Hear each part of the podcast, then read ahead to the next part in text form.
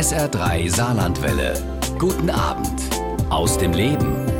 Zauberkünstler Calibo muss man im Saarland eigentlich nicht mehr vorstellen, aber auch weit über dessen Grenzen hinaus ist er bekannt. Seit mehr als 25 Jahren steht er auf der Bühne und ja, viele kennen ihn im Saarland, aber eben auch im Rest der Republik von Straßenfesten oder Mittelaltermärkten, aber auch aus der AD-Kreuzfahrt-Doku Verrückt nach Meer.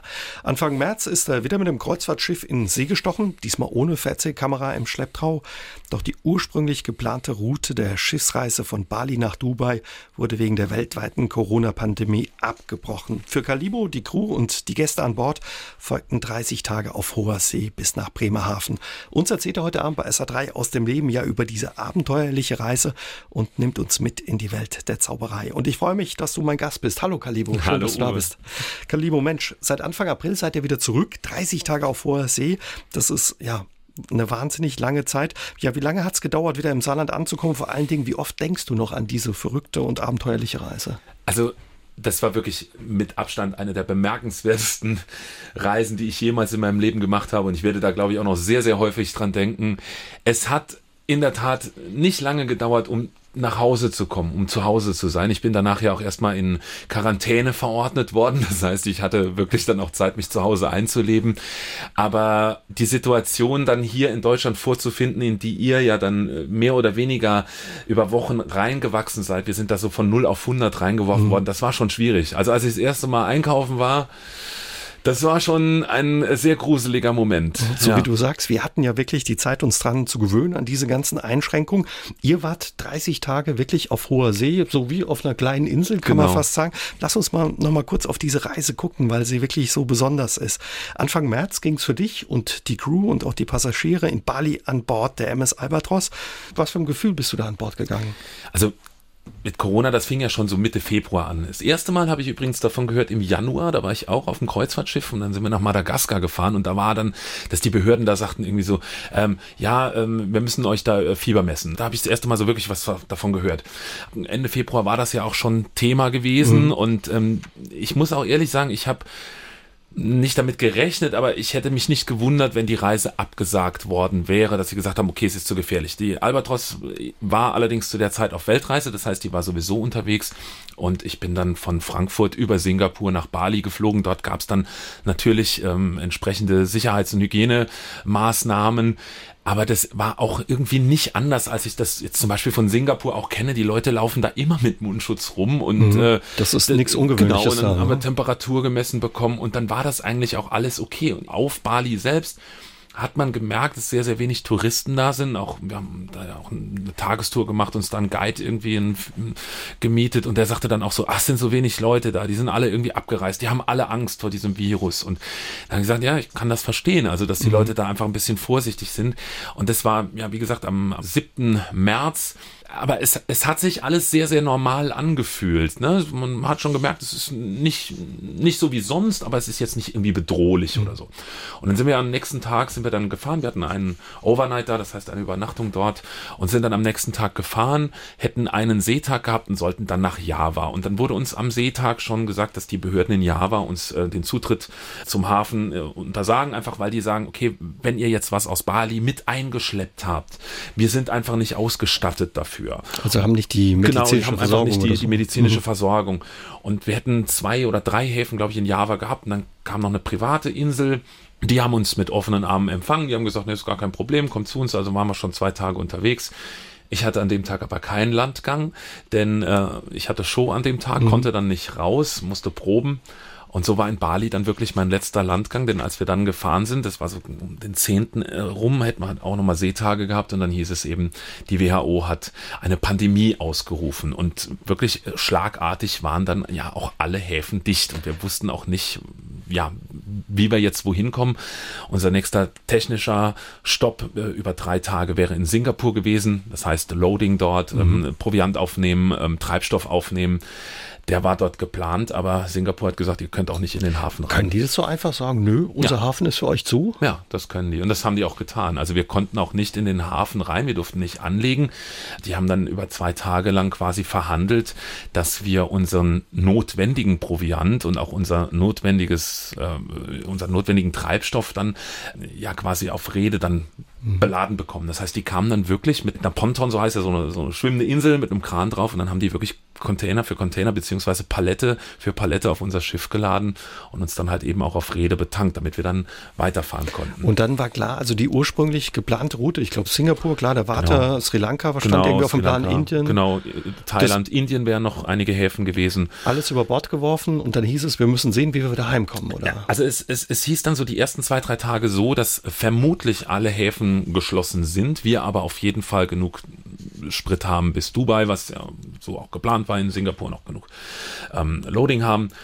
Und eventuell könnte man dann nach Sri Lanka, könnte man vielleicht, Indien ist unwahrscheinlich, aber wir wissen es noch nicht, wir müssen gucken. Und dann wurde wirklich täglich mit den Behörden in den entsprechenden Häfen dann telefoniert und irgendwann war es dann aber klar, die lassen uns alle nicht rein. Und dann war auch relativ schnell klar, nach Dubai können wir auch nicht rein. Mhm. Also die haben das wirklich dann verfolgt. Dann hieß es, okay, wir fahren jetzt weiter durch. Ja? Und man hat Gott sei Dank vorausschauend ab Singapur schon gesagt, wir reduzieren jetzt ähm, den Service insofern, als dass man kein Buffet-Restaurant mehr haben, ne? was ja jetzt auch nicht so dramatisch ist, aber weil da einfach der Verlust zu groß ist, weil da einfach viel zu viel mhm. dann weggeworfen wird, dann gab es halt auch keine fünf Hauptgänge mehr beim Abendessen zur Auswahl, sondern halt eben nur noch drei.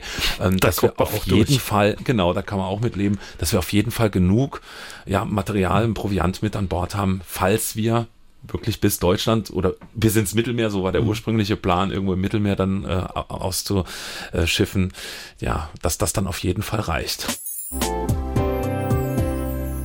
Kai Oliver Borschers tritt seit vielen Jahren als Zauberer Kalibo auf Kreuzfahrtschiffen auf. Doch seine letzte Reise nahm ja so einen Verlauf, der alles andere als erwartbar war. Wegen der weltweiten Corona-Pandemie war das Schiff 30 Tage auf hoher See unterwegs. Wir unterhalten uns heute Abend mit ihm darüber bei SA3 aus dem Leben.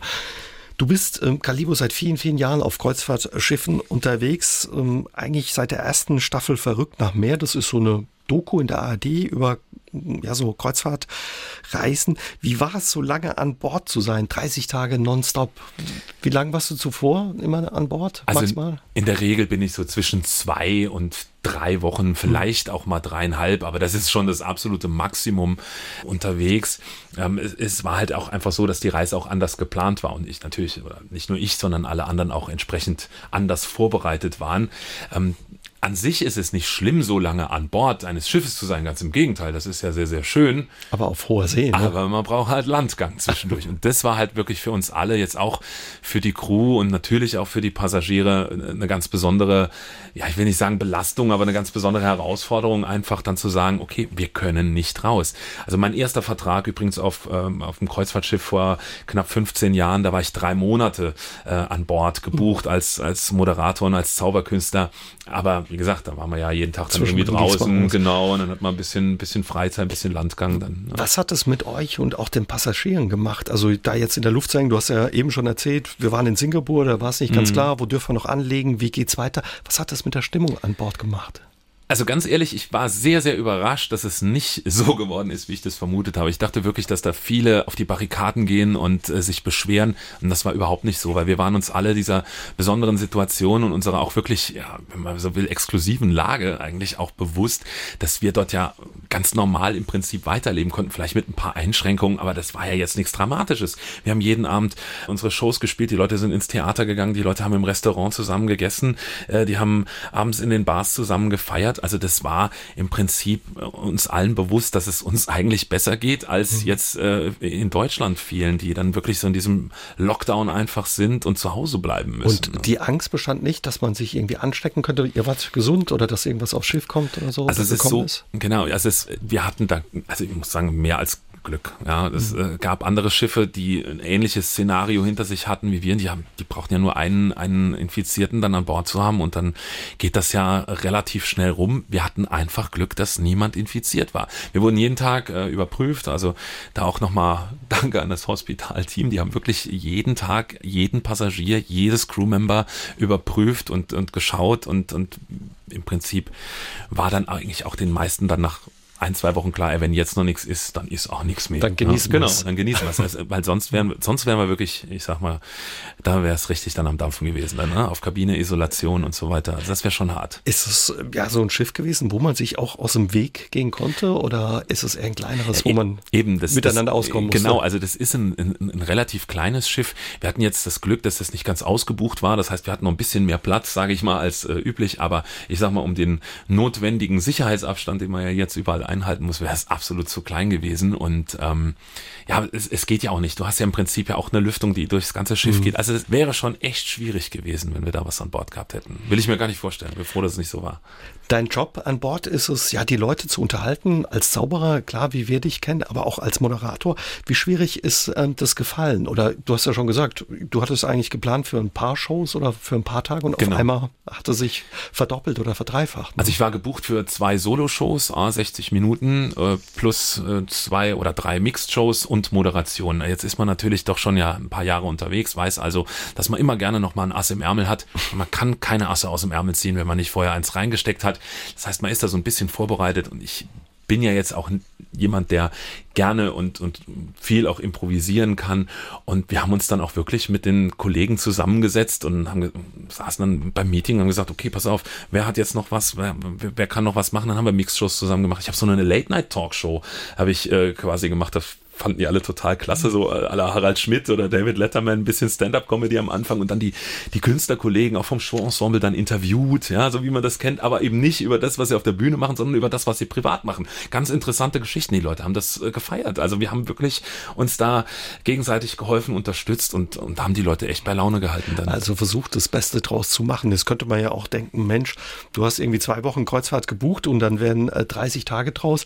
Haben sich die, die Leute am Ende, mussten die dann Zuschlag zahlen oder sowas? Oder Also wie, Gewalt? ja genau, also wie das jetzt genau gelaufen ist, äh, das weiß ich nicht, weil es waren natürlich auch Leute, die die ganze Weltreise gebucht hatten oder die ganze Reise gebucht haben. Natürlich sind da viele Landgänge auch, die man ja auch quasi in, bei so einer Reise mit einkalkuliert oder die ja auch zu dieser Reise gehören. Also es musste mit Sicherheit niemand mehr bezahlen, nur weil er dann zwei Wochen länger an Bord sein musste. Ich glaube, dass es eher den umgekehrten Weg gegangen ist. Äh, Also der Veranstalter ist da sehr kulant, das ist ja auch bekannt, dass die sich um ihre Leute kümmern und ähm, da wird dann schon entsprechendes gelaufen sein.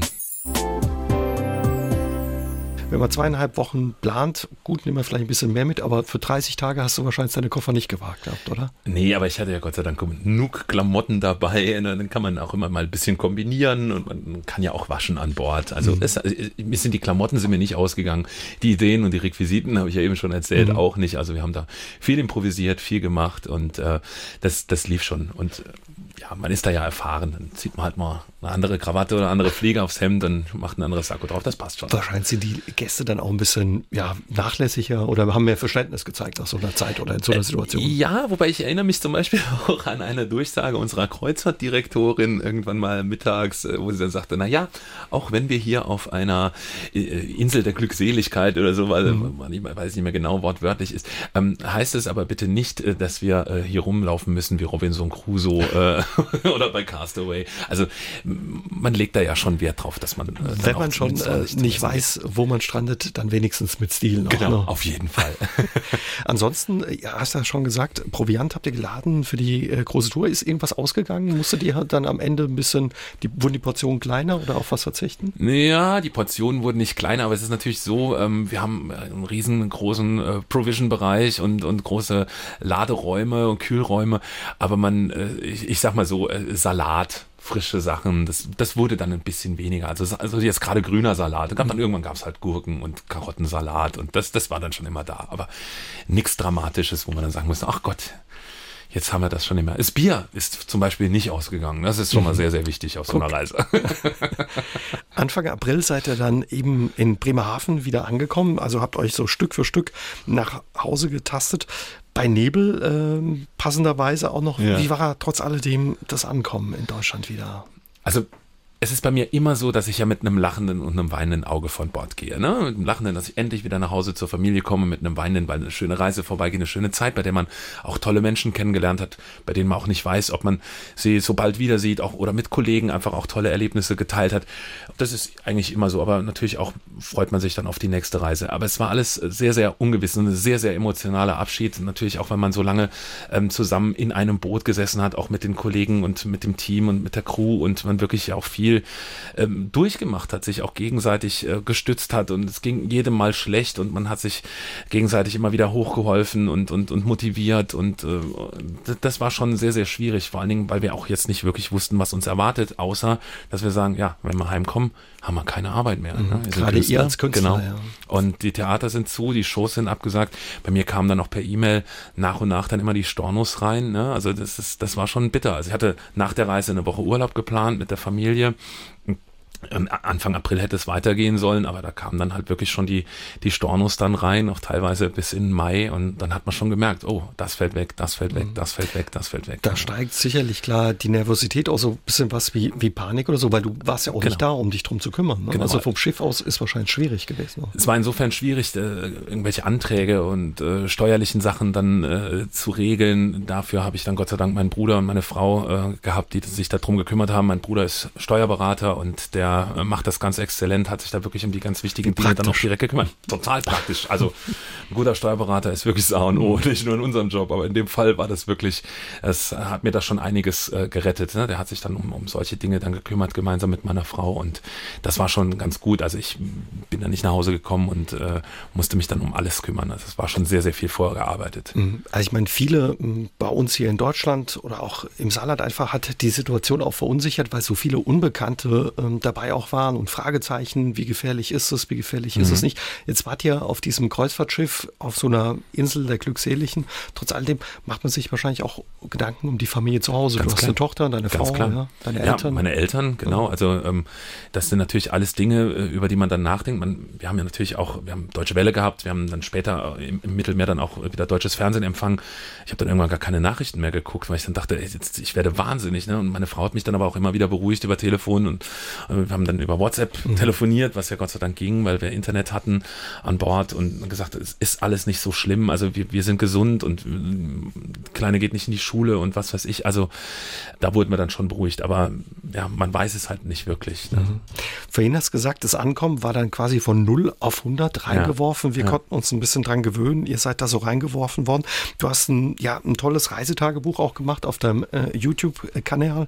Da kann man sehen, wenn man sich diese Ankunft anguckt, das sind auch Tränen geflossen. Auf jeden Fall. Also das war wirklich, äh, wir kamen da wirklich auch an bei Nebel und ich, ich habe dann aus meinem Kabinenfenster auch rausgeschaut und ähm, da das erste Mal dann gesehen, wie ausgestorben auch diese, dieser Hafen ist. Da ist kein Mensch, überall die Polizei hat alles kontrolliert, dass da keine Schaulustigen sind, dann die, die Busfahrer mit Mundschutz und, und alles. Also es war wie, wir kommen in eine komplett andere Welt. Also da war ich, das hat mich wirklich, wirklich fertig gemacht, äh, emotional sehr, sehr mitgenommen. Mhm. Ja, vor allen Dingen auch immer so mit dem, mit dem Hinterkopf natürlich, klar, ich komme jetzt bald nach Hause, Gott sei Dank. Und es war, war wirklich, es war so ein Hoch und Runter, es war wirklich eine emotionale Achterbahn. Auch die weiter? Tage davor schon. Und wie geht's weiter? Und wann geht's weiter? Ne? Wenn mir jetzt jemand gesagt hätte, okay, jetzt bist du August musst du durchhalten und dann geht's weiter, wäre das alles okay. Aber wir sind ja jetzt immer noch in der äh, traurigen Lage zu sagen, ich, ich weiß nicht, wann es wieder weitergeht mit Theatern, mit Shows, mit Auftritten und so weiter und so fort. Ne? Ja, was das für deinen Alltag ähm, bedeutet, da unterhalten wir uns nachher noch ein bisschen intensiver drüber.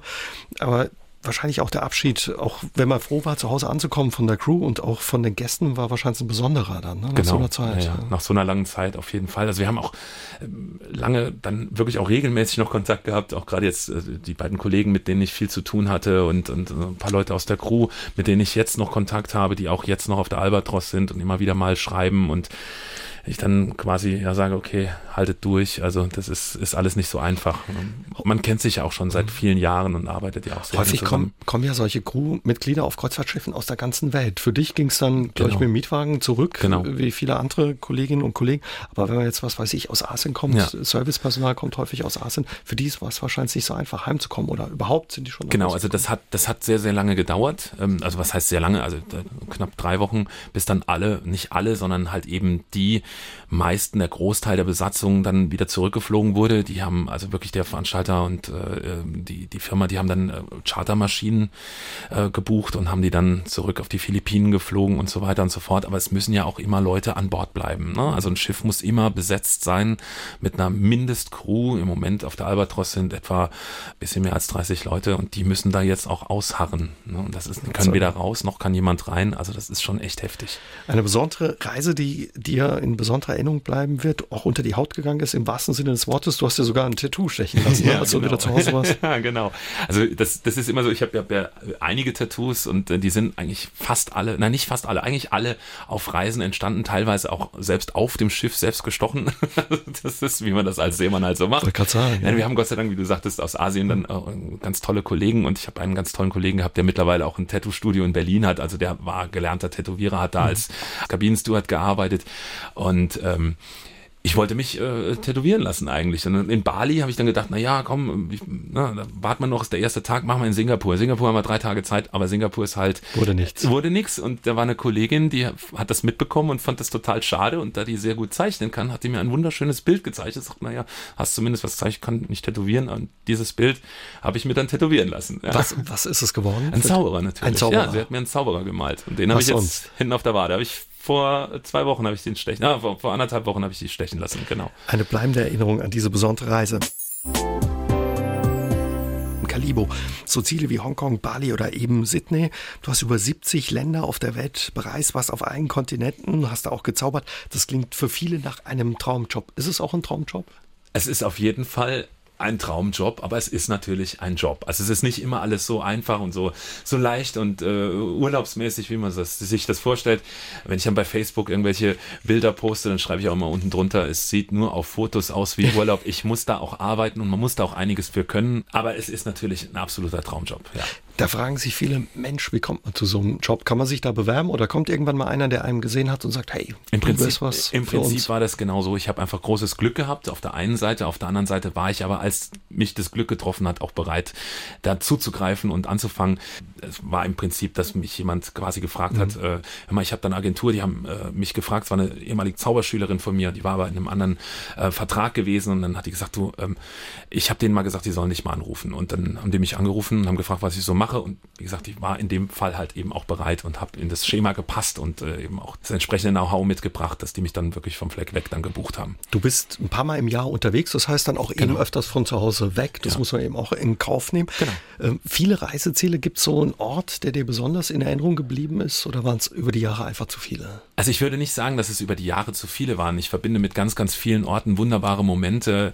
Ähm, ob das jetzt die Südsee ist, ich war auf der Pitcairn Island, das ist die, die Insel, wo die Meuterer der Bounty gestrandet sind. Das ist ja wirklich, das ist ja kein, man kennt ja das Buch oder den Film, aber das war, ist ja eine wahre Begebenheit. Da leben wirklich die Nachfahren dieser Meuterer. Das ist eine Insel, da leben 40 Leute und man kann die auch sehr, sehr schwer anlanden. Also das ist, wenn, wenn, wenn man das Kreuzfahrern erzählt, dann sind die total neidisch. Da muss ich aber, ich habe auf meinem Handy auch immer ein Foto auf dieser Insel, weil das glaubt Guck, ja keiner, weil das so schwierig ist, ja. da hinzukommen, weil da immer entsprechende Dünung ist. Man kommt da relativ schlecht ran. Da habe ich dann auch gezaubert für die Kinder auf der Insel. Das ist natürlich, man hat immer ein paar Sachen äh, in der Tasche und das sind so ganz besondere Momente. Antarktis war ich zweimal gewesen. Das war natürlich Toll. auch unglaublich. Auch da habe ich dann gezaubert, extra Karten schwimmen raus, war kein Publikum da, außer Pinguinen und einer Kollegin habe ich gesagt, ich muss dir jetzt einen Kartentrick zeigen, damit ich sagen kann, ich habe in der Antarktis gezaubert.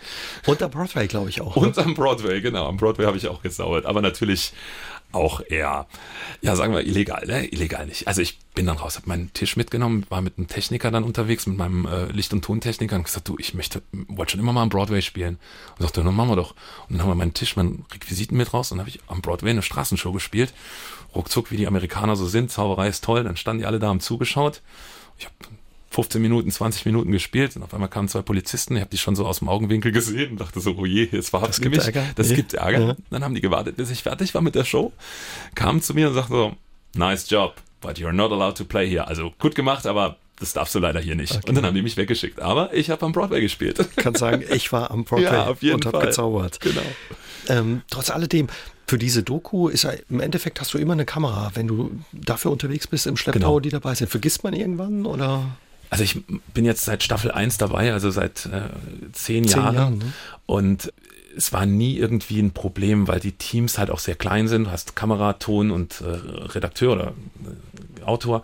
Und ähm, das sind alles so tolle Menschen, die äh, auch nichts machen, was man nicht will. Man arbeitet da wirklich so eng zusammen und man vergisst das dann irgendwann. Man fängt an, anders zu sprechen, habe ich festgestellt. Ich habe also auch zum Beispiel angefangen, wenn ich äh, irgendwo, wenn man dann irgendwo saß und ich habe ein Getränk zu mir genommen, dann habe ich äh, immer das Logo von dem Getränk verdeckt, weil ja öffentlich-rechtlich darf man ja keine Logos zeigen und solche Dinge. Also da fängt man dann an, so mitzudenken oder mal Tesafilm äh, schwarzen über die Kamera zu ziehen, über meinen Fotoapparat, dass man die Marke nicht lesen kann. Da fängt man dann an mitzudenken. Also so ein bisschen was verändert sich dann schon. Dann schon.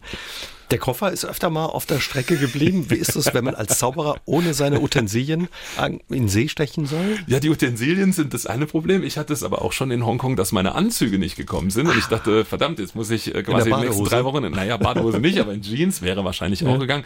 War aber ganz cool. Ich hatte am Abend eine Show und dann bin ich mit einer, äh, mit einer Reiseleiterin, Kollegin, dann habe ich gesagt, du musst jetzt mitkommen, wir gehen mir jetzt einen neuen Anzug kaufen. Und dann habe ich mir einen Anzug gekauft auch was ordentliches und es hat die Fluglinie anstandslos bezahlt. Mein Koffer kam zwei Tage später an und ich hatte einen schönen neuen blauen Anzug. Hast du trotz alledem, wenn der Koffer ein paar Mal, äh, das ist ja der Horror, wenn man in mhm. Urlaub fährt, der Koffer nicht ankommt, vor allen mhm. Dingen zu Beginn des Urlaubs, wenn man genau. heimreist, ist ja meistens egal mit die Schmutzwäsche. Hast du jetzt so ein Notfall-Sauberkit ja. im das, Handgepäck? Ja, das habe ich wirklich. Also ich habe ähm, immer, immer ein, ein, kleines Notfallprogramm, um mindestens mal noch eine halbe Stunde irgendwie mhm. spielen zu können im Handgepäck dabei. Und der Trick, ähm, den ich allen Reisenden äh, geben kann, ist, ähm, wenn man mit zwei Koffern reist. Das tun die meisten, also gerade bei Langstreckenflügen ist ja so 30 Kilo, aber nur ein Koffer darf äh, 23 Kilo wiegen, also hat man auf jeden Fall immer zwei Koffer dabei in jedem Koffer von allem ein bisschen. Also nicht alle Schuhe in einen Koffer und alle Unterwäsche in einen Koffer, sondern ne, ein bisschen hier, ein bisschen da. Dann hat man auf jeden das Fall zumindest die Hälfte dabei. Genau. ähm, bei der Sicherheitskontrolle, je nachdem, gerade in den USA sind die ja unheimlich streng schon mal gefragt worden. Moment mal, was ist das, was da im Koffer ist? Ja, bei der Ausreise ähm, bisher nur einmal wirklich, wirklich gefilzt worden. Das war in der Dominikanischen Republik. Da hatte ich so, ein, so einen Überseekoffer, wo mein ganzes Zeug drin war und den wollten die komplett auseinandernehmen. Witzigerweise, wenn ich kontrolliert werde bei der, beim Flug. Zauberst du? Immer in Saarbrücken. Okay, immer in Saarbrücken. Immer in Saarbrücken. Die sollten und dich kennen, oder? Nee, und die, die kennen mich auch. Also wenn ich da reinkomme, dann sage ach, ja, also das sind ja immer mhm. die gleichen Leute, dann kennen die mich, aber sie müssen halt trotzdem immer gucken, weil ich dann immer irgendwelche skurrilen Dinge dann dabei habe. In Saarbrücken werde ich grundsätzlich kontrolliert. Das ist wirklich so. Ist total Anson witzig. Ansonsten reagieren die, wie reagieren die, wenn man sagt, ich bin Zauberkünstler oder Magier oder Zauberer? Also beim Handgepäck, wenn du da Showsachen drin hast, das sieht ja dann auch manchmal ein bisschen seltsam aus. Da habe ich hier meine Becher von meinem Becherspiel dabei, ja. das kennen die alle auch nicht. Und dann, ich lege mittlerweile immer so Visitenkarten oder Autogrammkarten so oben drauf. Und dann, wenn die schon aufmachen, dann sehen die das immer schon. Und dann, genau, steht dann gleich Zauberkünstler und dann wissen die Bescheid. Wenn die Folgen eigentlich ausgestrahlt werden, guckst du dir sie dann auch nochmal an? Ja, oder? klar. Ja. ja. Also äh, zum einen natürlich, weil ich immer gespannt bin, was sie aus den Geschichten gemacht ja. haben oder was sie auch rausgenommen haben, was sie reingemacht haben. Und zum anderen ist es auch nochmal eine schöne Erinnerung an die Reise. Die letzte Reise habe ich ja mit meinen Eltern gemacht, die sind auch auch so ein bisschen dann äh, immer wieder in Erscheinung getreten, mit denen Ausflüge gemacht. Das war natürlich eine ganz tolle Geschichte. Bestimmt auch was Besonderes. Ja, und noch ein bisschen mehr über deine Reisen erzählst du auch am kommenden Freitag bei den Kollegen hier im SR-Fernsehen genau. bei Sanur. 18.50 Uhr. Ne? 18.50 Uhr jetzt am Freitag. Wer noch genau. ein bisschen mehr wissen. Über 200 Mal im Jahr steht er auf der Bühne und ist damit einer der bekanntesten und auch erfolgreichsten Vertreter seiner Zunft. Zauberkünstler Calibo. Dalibo, man findet dich fast überall. Straßenfesten, auf Mittelaltermärkten, aber auch ja auf äh, den Galabühnen. Wenn man mag, kann man dich auch für ein Filmevent buchen oder eben auf Kreuzfahrtschiffen. Trotz alledem, die Krise hat auch bei dir ordentlich äh, reingehauen. Ne? Ja, wie, wie bei uns allen, ne? also bei, bei allen Künstlern eigentlich, ne? erstmal auf Eis gelegt und ähm, ja, ich sag mal bis August, September hinein, also ist erstmal alles storniert worden, ganz klar. Die Leute sind natürlich verunsichert. Die, für mich fängt jetzt ja eigentlich die Festivalsaison an, oder was heißt fängt an? Die hätte eigentlich schon längst beginnen sollen. Normalerweise so Mitte April, äh, Anfang Mai fängt das dann an mit den ganzen äh, ja, Straßenfestivals und mhm. Mittelaltermärkten und sowas, diese ganzen großen äh, Dinger. Und die sind ja sowieso jetzt erstmal alle bis äh, Ende August abgesagt worden. Das schlägt dann auch ordentlich negativ zu Buche in also dem Fall. Ja. Die finanziellen Einbußen. Ganz genau. Ja. Also das tut richtig weh. Oder? Das tut richtig weh. Also so bisher muss ich sagen, das geht schon echt, geht an die Substanz. Also man muss jetzt wirklich an die Reserven gehen finanziell. Wie schlecht lässt einem das Schlafen? Es gibt Tage, an denen schlafe ich sehr, sehr gut. Gott sei Dank. Das sind aber oft dann die, wo ich einfach zu erschöpft bin, weil ich die Nächte davor nicht schlafen konnte, weil man sich halt wirklich auch, ja, Gedanken macht und Existenzängste auch hat. Und man, man fühlt sich auch so, ja, ich sag mal so nutzlos, ne? Es ist so oder so abgestellt. Es ist ja wirklich auch unverschuldet. Man kann ja im Prinzip nichts dafür. Ich bin ja arbeitsfähig, aber man wird einfach wirklich so, ja, aufs Abstellgleis gestellt und, und, und fühlt sich da auch hilflos, kann da eigentlich auch nicht wirklich viel dagegen tun. Und wie ich eben auch schon sagte, wenn mir jetzt jemand sagen würde, na ja, äh, September geht's wieder weiter oder meinetwegen November geht's wieder weiter, dann äh, würde ich sagen, okay, alles klar, beiß die Zähne zusammen und dann äh, schaffen wir das. Aber auch da ist dann natürlich immer so die Unsicherheit. Ich kann mir oft nicht vorstellen, wann und wie und, ne, es weitergehen soll. Mhm. Und da muss man dann halt jetzt einfach gucken, dass man entsprechende Alternativen findet. Denkst du da wahrscheinlich auch schon drüber nach? Oder was wären für dich so Möglichkeiten, wo du sagst, das könnte eine Alternative sein, dass ich ja wieder meinen Job eben ausüben kann? Also ich habe jetzt äh, Gott sei Dank das ein oder andere Projekt noch am Laufen, auch zaubermäßig. Ich bin jetzt äh, mit dem Kinderhospiz und Palliativteam Saar unterwegs. Eine schöne ähm, Aktion ist das. Genau, das ist eine ganz tolle Aktion. Die haben mich im Prinzip gefragt, ob ich mir vorstellen kann, wirklich zu den schwerstkranken äh, Kindern und deren Familien und den Geschwisterkindern vor allen Dingen auch nach Hause zu fahren und dort quasi dann bei denen im Garten Garten, auf dem Balkon ähm, und in der Wohnung natürlich dann auf Abstand mit entsprechenden Sicherheitsvorkehrungen dann halt wirklich äh, zu zaubern. Und da, sind wir jetzt also mit über zehn Terminen im ganzen Saarland, Rheinland-Pfalz unterwegs, äh, über 60 Familien, die wir dann besuchen und den Kindern dann wirklich auch ein, ein Lächeln nochmal schenken und, und einfach auch mal ein paar unbeschwerte Augenblicke. Das ist sehr äh, anstrengend, muss ich sagen, weil das ist wirklich, wir haben dann teilweise äh, acht, neun Veranstaltungen am Tag mit jede Menge Fahrt dazwischen, aber sehr, sehr erfüllend auch, weil man einfach auch rausgeht und sagt, okay, wir haben jetzt wirklich diesen Kindern wirklich Freude bereitet. Das ist wirklich sehr schön. Und obwohl es ja Kinder sind, die schwer krank sind, ja. äh, freuen die sich trotz alledem oder spielt da auch ein bisschen Angst mit, auch vielleicht bei dir, dass man die anstecken oder dass was passieren könnte? Also wir haben da schon die entsprechenden Maßnahmen getroffen, dass das nicht passiert. Also äh, wirklich auch einen, einen extrem erhöhten Sicherheitsabstand. Es ist also alles kontaktfrei. Es gab natürlich auch äh, Eltern, die gesagt haben, nee, das wollen wir gar nicht. Also, äh, aber da, wo das geht, vor allen Dingen auch, wenn die einen Garten haben oder einfach mhm. auch eine Terrasse zur Verfügung, dann kann man das eigentlich ganz gut machen und dann ist das eigentlich auch sehr, sehr schön und natürlich freuen sich die Kinder und man hast natürlich manchmal auch äh, welche, die, wo du weißt äh, nicht genau, was bekommen die jetzt mit, aber die bekommen die Stimmung mit. Du hast die Geschwisterkinder auch, oder die, wie die auch heißen, wirklich die Schattenkinder, die ja dann auch wirklich immer so ein bisschen hinten dran stehen und dann zaubert man für die und auch für die Eltern und die, die freuen sich dann einfach, dass was passiert, ja, dass man, dass sie mal aus ihrem Alltagstrott bisschen rausgerissen, einfach. Ja, wirklich rausgerissen werden. Für Kinder zauberst du überhaupt gerne. Warum? Also das ist so ein Publikum, das du magst. Ne? Ich mag, mag Kinder total. Also ähm, zum einen, äh, klar, ich bin ja selbst auch Vater und, und finde Kinder ganz toll und Kinder sind auch ein sehr, sehr spannendes Publikum, weil, weil Kinder wirklich auch noch so eine Begeisterungsfähigkeit haben. Jemand hat mal gesagt, äh, die Zauberkunst ist eine Kunst, die nur Kinder wirklich verstehen. Aber in jedem Erwachsenen steckt natürlich auch ein Kind und das mhm. muss man als Zauberer erreichen. Aber man kann mit Kindern so viel, so viel Spaß haben und so, so interaktiv auch arbeiten. Und ich habe da auch gar kein Problem, mich auf deren Ebene herabzulassen und mit denen rumzublödeln und rumzufeixen. Und das, das feiern die dann natürlich. die in der Fragen dann nicht so genau. oder lassen sich einfach ein oder äh, wollen, wollen die auch wissen, wie die Tricks funktionieren? Ja, natürlich, du hast schon immer mal so den einen oder anderen, der dann sagt, oh, ich will, aber das war aber kein Zauber, das war aber jetzt nicht gezaubert, das war ein Trick. Also hast du schon, aber mhm. äh, jetzt gerade in meiner, in meiner Kinderzaubershow, ähm, da kommt diese Frage gar nicht auf, weil ich nicht die der Zaubersocke, bin. Genau, die Zaubersocke, weil ich nicht derjenige bin, der zaubert, weil ja ganz am Anfang äh, passiert ein Missgeschick. Ich verliere meinen Glücksbringer, der wird weggezaubert. Das ist nämlich meine Zaubersocke. Nur mit der kann ich wirklich zaubern und Gott sei Dank wissen aber die Kinder ja alle, was ein Zauberer braucht und kennen auch jede Menge Zaubersprüche. Mhm. Und dann sind eigentlich die Kinder diejenigen, die die Show schmeißen. Und das ist das Wichtige. Und deswegen würden die sich selbst ja nicht in Frage stellen. Das ist, das ist eigentlich ein ganz, ganz schöner, raffinierter psychologischer Kniff zu sagen, na ja, aber das hast du ja jetzt gemacht. Ne? Das ist doch toll. Die äh, Zaubersocke, die muss immer dabei sein, ne? Orangefarbene genau. Socke Orangefarben immer habe ich immer immer dabei, ja, genau. Ja, ich werde auch angesprochen schon. Also das passiert schon mal, mhm. wenn ich dann irgendwie ein Kind äh, im Kindergarten gesehen hat oder äh, im Schlosskeller oder irgendwo im Kindertheater und dann, dann sprechen die dich an. Auch heute Abend? Im Supermarkt, ja, natürlich. Ja, guck, auf jeden Fall. Immer Zaubersocke dabei. Aber äh, Also er ist echt. ja, absolut. Nee, es ist mir wirklich schon passiert, dass ich dann im, im Laden an der Kasse angesprochen mhm. wurde von einem Kind, sagt, du bist ja der Zauberer, hast du deine Zaubersocke an? Und ich mache dann das Hosenbein hoch und dann ist die Socke da und dann sind die ganz glückselig und sagen, siehst du Mama, ich habe doch gesagt, das ist ein richtiger Zauberer. Das eine, diese tolle Aktion ähm, für das ähm, Kinderhospiz.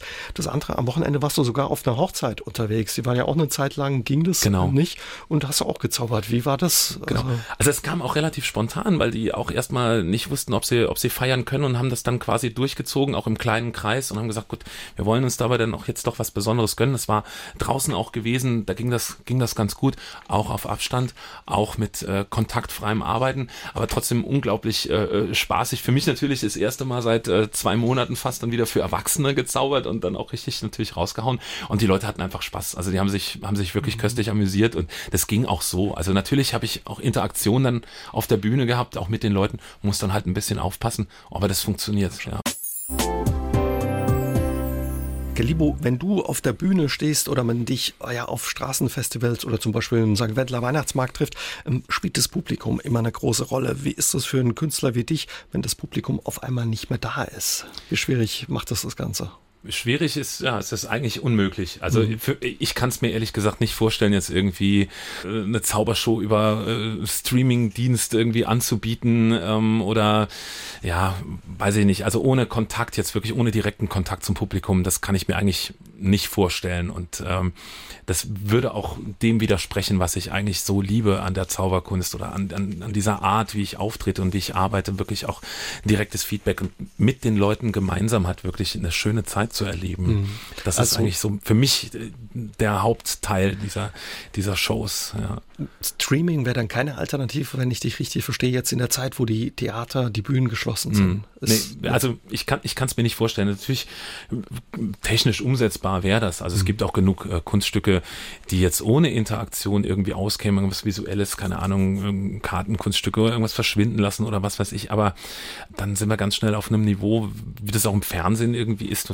Du, du rezipierst es nur, du konsumierst es, aber du erlebst es nicht mehr wirklich. Und für mich ist die Zauberei einfach wirklich eine, eine Kunst, die wie gesagt, nur für mich, die absolut nur live funktioniert und genau das eben auch das Besondere macht. Das denke ich ist auch der Erfolg, dass es halt wirklich so seit so vielen tausend Jahren ja wirklich immer noch Zauberkünstler gibt, die auftreten, weil die Leute das einfach, dieses Live-Erlebnis mhm. halt eben ganz und toll auch, finden. Auch das Feedback eben. Genau. Es gab jetzt ja auch in der Zeit viele Fernsehshows, auch wo das Publikum fehlt, aber man genau. merkt auch, gewisse Dinge funktionieren dann genau. nicht ja, so richtig. Das ne? ist, schwierig. Ja. Wo man auch als Zuschauer denkt, na, na. Ja. Ähm, gibt es einen Austausch mit anderen Künstlern? Tut man sich da zusammen und sagt, hey, guck mal, wie, wie kann man doch eine Lösung finden, also an was arbeiten oder genau, sind also, euch die Hände gebunden? Nee, also man ist natürlich vernetzt und man unterhält sich auch untereinander. Da gibt es verschiedene, verschiedene Ideen. Ich habe jetzt ähm, zum Beispiel auch mit den Kollegen von der von der Baker Street in Saarbrücken, ähm, die das den Blauen Hirscher betreiben, das, das Theater, den mache ich ja auch Dinnershows schon seit vielen Jahren. Äh, da haben wir jetzt so ein Konzept, das nennt sich Kunst auf Raten. Das heißt im Prinzip sagen wir, es wird Shows geben. Wann wissen wir noch nicht, aber die Leute können quasi jetzt schon ähm, Tickets kaufen, bezahlen einen Teil des Tickets und zwar den Teil, der direkt an den Künstler geht. Das heißt, es hilft dem Künstler unmittelbar und äh, den zweiten Teil, also quasi die Veranstalterrate, wenn man so will, für die Raummiete und, und den ganzen Kram, äh, die zahlt man dann, wenn die Show losgeht. Das heißt, an dem Tag, an dem man dann mit dem Ticket kommt. Das ist eigentlich ein ganz cleveres äh, Prinzip, weil es halt eben ja auch vielen Kollegen dann auch jetzt direkt hilft und ich hoffe, dass das äh, einschlägt und dass das die Leute auch annehmen. Wir haben da jetzt, ähm, ich habe meinen Kulturbons, so nennen wir das jetzt, letzte Woche äh, gelauncht und ich denke, da ist schon ein bisschen was rumgekommen. Also es, es ist einfach so, man merkt wirklich auch, die Leute haben auch Sehnsucht danach. Die haben auch wirklich Lust drauf, was zu machen. Rauszugehen. Genau. Ähm, trotz alledem, diese Veranstaltungen, Shows, die ursprünglich geplant waren, bei dir, aber auch bei mhm. vielen anderen Künstlerinnen und Künstlern, die sind natürlich weg. Also wenn man diese, ja. diese Gutscheine oder was auch immer jetzt macht, man gibt das Geld ja nur einmal aus dann oder beziehungsweise hat dann schon ausgegeben und für eine weitere Veranstaltung ist vielleicht auch gar keine Zeit oder wie auch immer. Oder, ja, also das, das ist natürlich so eine Sache. Ne? Es ist aber im Prinzip, wie gesagt, auf Raten und äh, im Prinzip brauchen wir das Geld ja auch jetzt. Ne? Mhm. Und wenn es dann ja wieder losgeht, dann haben wir ja auch schon wieder Sachen. Es ist natürlich auch so eine Win-Win-Situation auch für den Veranstalter, die ja auch nicht wirklich planen können. Die können ja jetzt auch keinen Kartenvorverkauf, sage ich jetzt mal, für Oktober oder November starten. Die brauchen einfach auch einen gewissen Vorlauf. Wenn du dann einen Monat vorher Bescheid weißt, jetzt können wir aufmachen, ähm, ja, dann kriegen die auch die Karten nicht mehr verkauft. Ne? Wie, wie ist die Stimmung in der Kulturszene? Du bist gut vernetzt auch bei den Veranstaltern, mhm. bei den mhm. anderen Künstlern? Ja, teils, teils. Ne? Also es gibt wirklich Leute, die dann äh, mit solchen innovativen äh, Projekten dann wirklich äh, durchstarten und das probieren, weil es ist, es, es bleibt uns nun mal nichts anderes, als was zu machen, als was zu probieren. Ja, auch wenn es in die Hose geht, aber verlieren kann man im Prinzip nichts, weil wir haben ja nichts zu verlieren. Also im Prinzip müssen wir was machen. Also es wird natürlich auch viel gejammert, ganz klar. Es gibt auch viele, die dann einfach den Kopf in, in den Sand stecken und sagen, naja, müssen wir warten, dass es wieder vorübergeht. Es ist einfach unterschiedlich. Jeder geht da anders mit um. Mhm. Wie ist bei dir? Weckt es bei dir auch so ein bisschen die Kreativität, dass du sagst, komm, dann nutze ich die Zeit über ja. Arbeit vielleicht an neuen Tricks oder an neuen Programmen? Oder? Genau, das mache ich auch. Also ich habe jetzt wirklich einiges noch auf Halte liegen. Äh, witzigerweise ist es jetzt durch die äh, drei, vier Projekte, die ich ja jetzt in den letzten Wochen auch gemacht habe, seit ich wieder zurück bin, so, dass ich eigentlich fast keine Zeit habe jetzt für neue Sachen. Aber es, äh, es sind Ideen da. Man hat, man hat Zeit über anderes nachzudenken. Man hat auch Zeit über Alternativen nachzudenken. Ich habe jetzt ähm, auch ein bisschen mich mehr in mein Hobby reingearbeitet. Also ich mache sehr viel äh, Film ja auch, wie du eben schon mhm. gesagt hast, also YouTube-Geschichten und sowas. Da habe ich mich dann auch ein bisschen intensiver mit beschäftigt und gerade in der, in der Post-Production, also Filmschnitt und so weiter und so fort, das einfach nochmal verfeinert. Also da kann man sich dann schon beschäftigen. Ne? Du hast aber auch schon gesagt, klar, also so spätestens im Herbst muss dann irgendwie was kommen, sonst sind die Reserven, genau, geht's also an die, Reserven. Die schmelzen dann, Gibt's ja. einen Plan B, wenn das Ganze doch länger dauern sollte? Ich bin ganz ehrlich, ähm, ich vertraue einfach auf mein Glück natürlich und auch auf meine Möglichkeiten, immer irgendwas zu finden. Meine Frau hat zu mir gesagt, du bist ein Steh-auf-Mensch. Mhm. Ist egal, was passiert, du fallst immer auf die Füße. Und bisher war das eigentlich auch immer so. Es ist so, ich bin ja nicht der Alleinverdiener, Gott sei Dank zu Hause. Also da ist auch immer noch ein bisschen was, aber ich sag mal, im allerschlimmsten Fall, Herrgott, da gehe ich halt im Supermarkt Regale einräumen. Das wäre das alles. Da bin ich, wäre ich mir dann auch nicht zu schade für, sowas zu tun. Ja, bevor du dann nachher irgendwie sagen musst, ja, jetzt müssen wir das Haus verkaufen oder was auch immer. Mhm. Muss man halt gucken. Ne? Aber es gibt trotzdem ja immer noch genügend Sachen und auch gerade jetzt die kleineren Veranstaltungen, die kommen ja jetzt wieder da muss man das halt machen. Mhm. Ja, und ich mache das ja gerne. Und das sieht man ja auch, wie du gesagt hast. Viele Leute sehen sich danach, auf genau. rausgehen zu dürfen genau. und äh, sind da vielleicht auch bereit, Einschränkungen hinzunehmen genau. oder eben auch, was toll ist, die Künstler zu unterstützen durch Beiträge. Genau. Sein Taschengeld ist jahrelang für die Zauberei draufgegangen, bis dann die Zauberei irgendwann sein Taschengeld aufgebessert hat. Bereits mit 13 Jahren hat sich Kai Oliver Borchers alias Calibo für die Zauberei begeistert und ja, sie hat ihn nicht mehr losgelassen. Inzwischen steht er weltweit auf der Bühne seit mehr als 25 Jahren und heute Abend ist er mein Gast bei SA3 aus dem Leben. Ist dir dieses Showtalent ja ein Stück weit in die Wiege gelegt worden oder gab es schon immer so den Wunsch, auf der Bühne zu stehen? Naja, was heißt in die Wiege gelegt worden? Also ich habe jetzt keine äh, Schauspieler oder äh, Artisten, äh, Künstler, Sänger oder sowas in der Familie jetzt direkt. Mein, mein Großvater, der hat immer im Chor gesungen, hat Chor geleitet, dann später auch. Meine Mutter, meine Tanten sind alle musikalisch und äh, vielleicht von der Seite her, die sind auch sehr, sehr weltoffen. Ja, und mein Vater auch sehr, sehr offen für solche Sachen, immer sehr kulturbegeistert. Meine Großmutter war immer ein großer Freund äh, der, der Literatur und, und auch sehr künstlerisch bewandert und sowas. Aber es gab jetzt keine Dynastie oder sowas, mhm. aus der ich keine stamme. Nee, die habe ich, die hab ich jetzt, wenn überhaupt, dann beginnt die mit mir, aber wahrscheinlich endet sie auch wieder mit mir. Meine Tochter ist eher im gestalterischen, ähm, bildenden, künstlerischen unterwegs. Mhm. Aber na gucken. Wo war so die erste Berührung mit der Zauberei? Wo hast du Blut geleckt? An die erste Berührung kann ich mich durchaus erinnern. Das war in äh, Saarbrücken im Gustav Adolf Haus. Da war irgendwie von der evangelischen Kirchengemeinde so ein Fest irgendwie, und da war ein Zauberer, aber ich weiß gar nicht mehr, wie alt ich da war. Und da weiß ich noch, dass ich bei dem auf der Bühne auch geholfen habe. Ich weiß nicht mehr, wie alt ich da war. Also, sechs, sieben Jahre alt. Und der hat ein Kaninchen nachher auch hergezaubert. Also es war noch so richtig alte Schule. Ja. Das war so die erste wirklich bewusste Berührung mit der Zauberkunst, aber ähm, infiziert mit diesem Zaubervirus, darf man das in den heutigen Zeiten noch sagen? Ja, es ist ein guter Virus auf jeden Fall. Ähm, wurde ich äh, wirklich so mit 13. Dann hab, da habe ich ein Buch in die Hand bekommen, mhm. damals bei der ähm, äh, Spiel und Kunst äh, in Saarbrücken. Ja, äh, Lehrmittel Herzig war ein ganz wunderbares äh, Spielgeschäft gewesen und die hatten ganz viele Bücher ähm, über Zauberkunst, halt eben so Hobby-Zauberbücher. Mhm. Und dann habe ich dieses Buch mir gekauft von meinem Taschengeld und habe auf dem Weg zum Bus an die Wilhelm-Heinrich-Brücke schon angefangen in diesem Buch zu blättern und sagt, das ist total cool und bin zurückgelaufen und habe mir noch ein zweites ja, Buch Quatsch. über das Thema gekauft, wirklich ohne Witz und habe diese Bücher dann durchgearbeitet und da war dann, ab da gab es dann kein Halten mehr. Was war es, was dich da so fasziniert hat, dass du über all die Jahre da dran geblieben bist? Also äh, zu Beginn war es wahrscheinlich wirklich einfach so, dass man etwas tun kann, was ähm, andere nicht können. Ja, das ist so, ich war immer zu doof zum Skateboardfahren, zu untalentiert, war da auch äh, sportlich nie so die Oberkanone gewesen und dann ist man natürlich so gerade in der Pubertät dann doch irgendwie so auch auf Identitätssuche. Und das war einfach was, was ich gemerkt habe, was, was gut ankommt, was funktioniert, weil die mhm. Klassenkameraden, die Freundinnen auch sagen, Alter, wie geht denn das? Ja, und, und das, das war schon so der, Ursprung und, und im, im, Prinzip hat mich das immer begeistert. Also jetzt auch das, das Einstudieren der Kunststücke und auch so die Raffinesse, die dahinter steckt. Das ist auch das, was mich bis, bis heute wirklich fasziniert. Teilweise auch, das klingt ja jetzt böse, wenn ich das sage, die Dreistigkeit von manchen Täuschungen, wo ich dann einfach denke, es ist eigentlich so dreist, was ich hier tue, aber es, es ist im Prinzip ja ein, ein, ein, ein offenes Geheimnis und trotzdem ja nicht sieht keiner, aber es interessiert eigentlich auch keinen, ja, weil der Trick der dahinter steckt, mhm. das interessiert einen, sollte einen auch nicht wirklich interessieren, sondern das Kunststück, das ist das, was einen interessieren soll. Du, du sagst ja, glaube ich, auch, ne? Zauberei ist so ein bisschen, der Zauberer äh, betrügt äh, die Zuschauer, sagt es ihnen aber genau, und der es geht so. Betrüger, genau. Ich sage den Leuten, dass sie so betrügen und dann tue ich es, ja. Als, aber es ist halt eben eine Kunst, deswegen mhm. sage ich auch Zauberkünstler.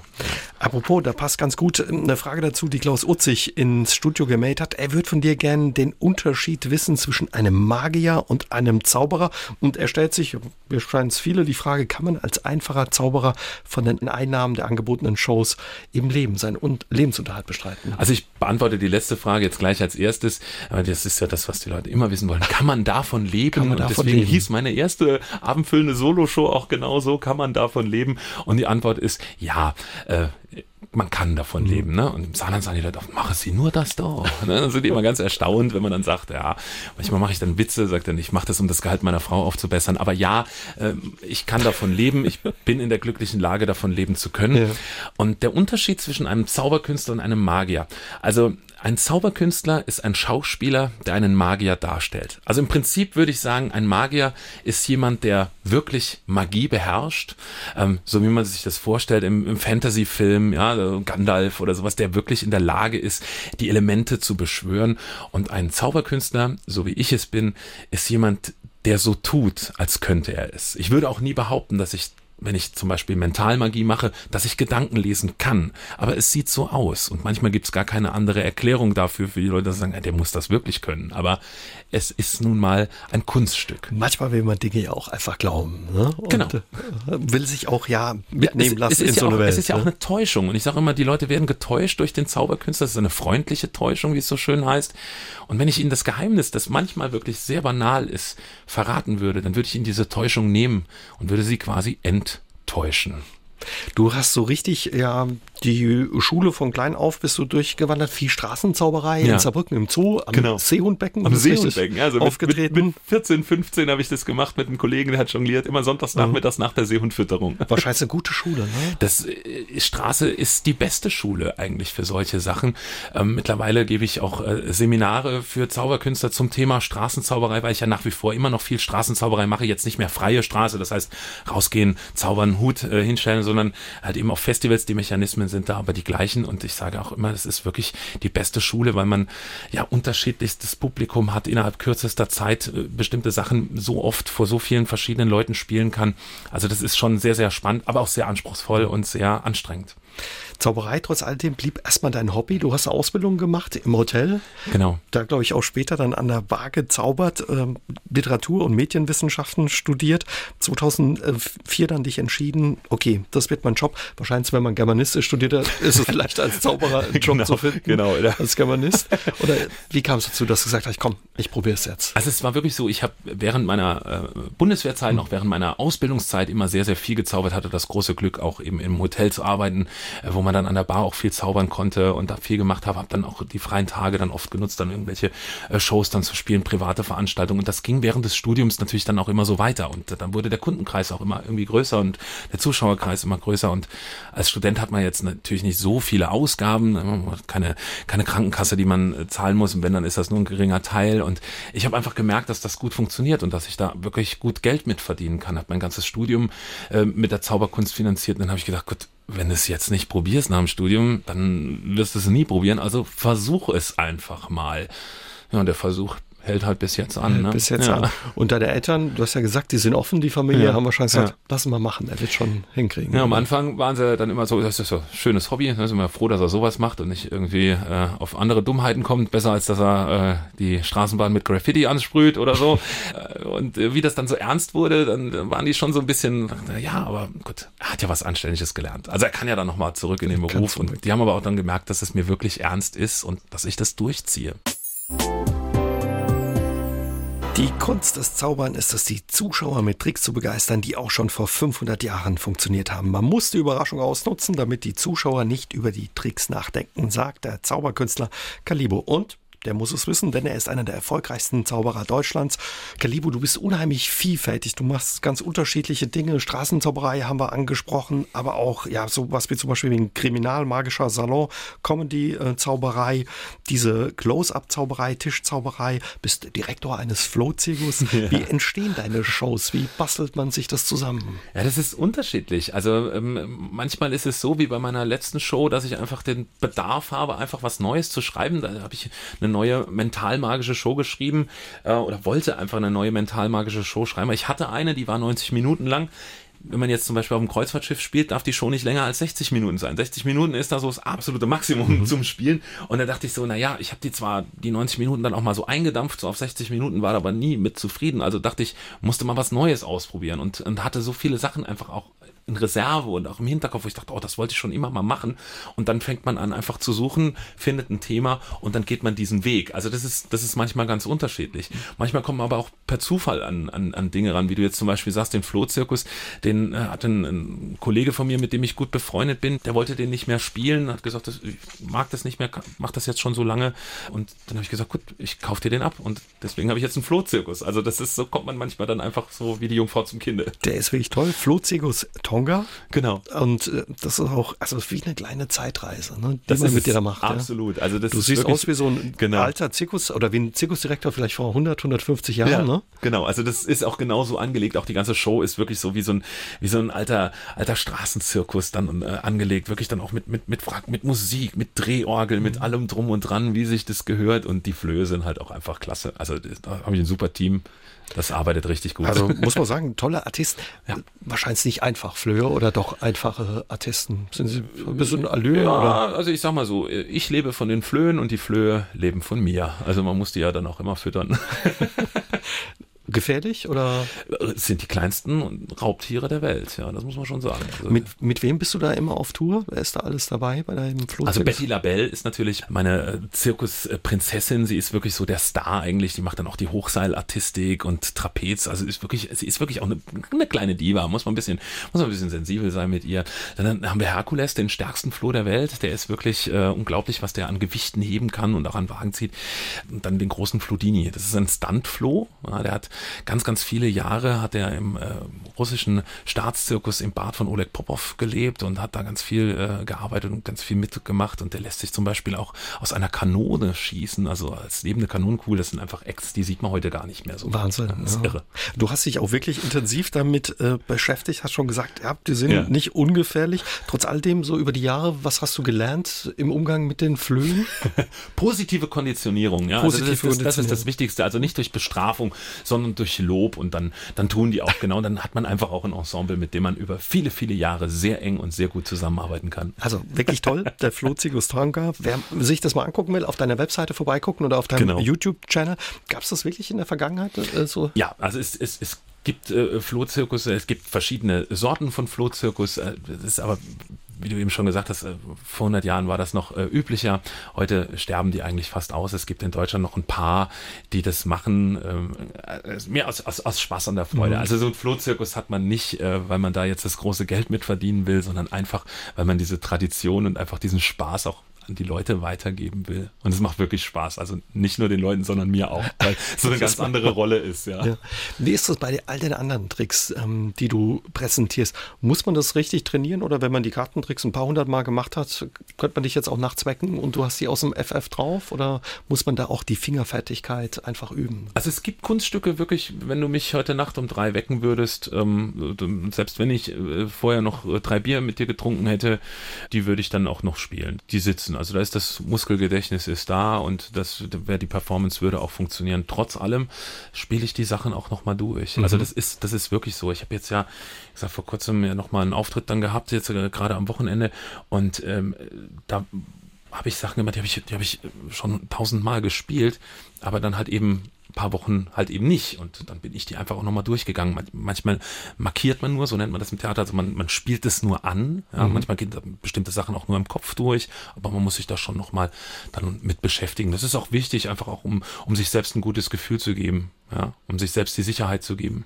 dass man weiß, es läuft. Nach so vielen Jahren gibt es sowas ja. wie Lampenfieber bei dir noch? Gott sei Dank. Ja. Also äh, ich sage mal, Lampenfieber ist Fluch und Segen zugleich. Ich ähm, leide äh, insofern unter Lampenfieber, als dass ich wirklich so zehn Minuten vorm Auftritt, also da darfst du mich eigentlich nicht mehr ansprechen. Und es ist auch völlig, es ist auch völlig egal, was das für ein Auftritt ist. Ob das jetzt äh, eine Geburtstagsfeier auf dem 60. Äh, von Tante Erna ist oder eine große Galashow oder eben auf dem Kreuzfahrtschiff. Das gehört für mich aber auch dazu, weil für mich zeigt es auch immer, dass ich meinen Job ernst nehme und dass ich für für das Publikum, das jetzt gleich die beste Show erwartet, die es zu sehen bekommt, auch wirklich alles geben will. Und weil dieses Lampenfieber mir ja nur sagt, ich will gut sein und ich möchte den Leuten eine gute Zeit bereiten. Und solange ich das habe, weiß ich, dass das, was ich tue, richtig ist. Gibt es eigentlich, wenn du neue Sachen ausprobierst, hast du ein Testpublikum? Müsste deine Frau oder deine Tochter her haben? Also, ja, na, nee, nicht mehr so. Also, also äh, schon, man probiert natürlich schon viel aus. Bestimmte Dinge kann man auch nur mit Publikum ausprobieren, wie Mentalmagie zum Beispiel. Mhm. Ist, wenn, gerade wenn du so Gedankenleseexperimente machst oder sowas, kannst du nicht vom Spiegel üben. Aber da muss dann schon ab und zu mal die Familie, Freundeskreis herhalten. Aber bei bestimmten anderen Dingen, da kannst du nicht wirklich viel proben. Dann musst du einfach, das muss dann sitzen, dann muss die Technik sitzen, dann muss die Choreografie. Es ist, hat, hat ja alles im Prinzip, wenn du willst, eine Choreografie, einen ganz bestimmten Ablauf und ein Skript. Und wenn das dann alles sitzt, dann musst du halt eben raus ins kalte mhm. Wasser. Dann Stimmt's, dass du auch deine Frau durch die Zauberei kennengelernt hast? Oder ja, Zauberei? ja, das ist richtig. Die habe ich durch die Zauberei kennengelernt. Um Nauwieser Fest. Um Nau okay. Ja, genau. Da standen die im Publikum. Ja, sie und ihre Freundin und wollten mit mir was trinken gehen. ja. Also in, vieler, in vielerlei Hinsicht hat sich die Zauberei für dich ähm, ausgezahlt. Nutzt man das eigentlich auch mal in Anführungszeichen im Alltag oder um die Leute ja, in Anführungszeichen zu verzaubern oder wenn was wo sagt oder so? Jein, also ich oder bin jetzt nicht so, äh, also das, das ist natürlich immer so eine Sache, ne? Die Leute denken dann immer vielleicht, naja, wenn man dann auf die Hochzeit inlädt, dann bringt er bestimmt was mit. Das ist für mich einfach ein Job natürlich. Auch mhm. das, das tue ich in der Regel nicht. Wenn ich privat bin, bin ich privat. Wenn ich äh, irgendwo mit Freunden unterwegs bin, dann unterhalten wir uns ja auch nicht über seine Arbeit. Also das ist, das ist einfach so. Natürlich kommt das immer wieder mal äh, zum Gespräch. Ähm, früher habe ich das öfters gemacht, dass du mal was dabei hattest. Aber natürlich, ähm, wenn ich jetzt zum Beispiel auf Reisen bin oder so, dass man dann auch immer was Kleines für die Kinder in der Tasche hat. Oder für die Leute dann einfach auch, das ist ja so ein wahnsinniger Icebreaker. Ja? Türöffner. Das dann, ja. Türöffner, um einfach auch die Herzen der Menschen zu öffnen und einfach auch zu zeigen, ein bisschen was zurückzugeben. Also das hat man dann schon dabei. Aber ich bin jetzt keiner, der dann äh, unterwegs ist, irgendwie mit den Kumpels in der Kneipe sitzt, ja, pass mal auf, ey, komm, zieh mal eine Karte. Also das würde die auch nerven. Kalibo, vielen Dank, dass du heute Abend mein Gast warst, uns ja diesen Einblick gegeben hast in deinen Alltag als Zauberkünstler. Das hat viel Spaß gemacht. Danke für deinen Besuch. Vielen Dank für die Einladung. SR3 aus dem Leben. Immer dienstags im Radio, danach als Podcast auf sr3.de.